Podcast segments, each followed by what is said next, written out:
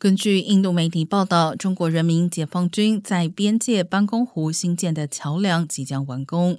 印度军方在湖上部署了更多突击艇与巡逻艇，提升机动力。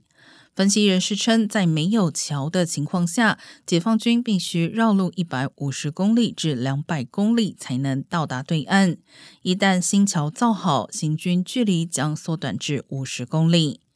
办公湖横跨印度与中国。二零二零年五月时，印度与中国在办公湖发生多次对峙。六月时，在数公里外的加万谷爆发流血冲突。冲突爆发期间，印中已举行十六轮军事谈判，但仍有诸多问题悬而未决，两国关系现处于低谷。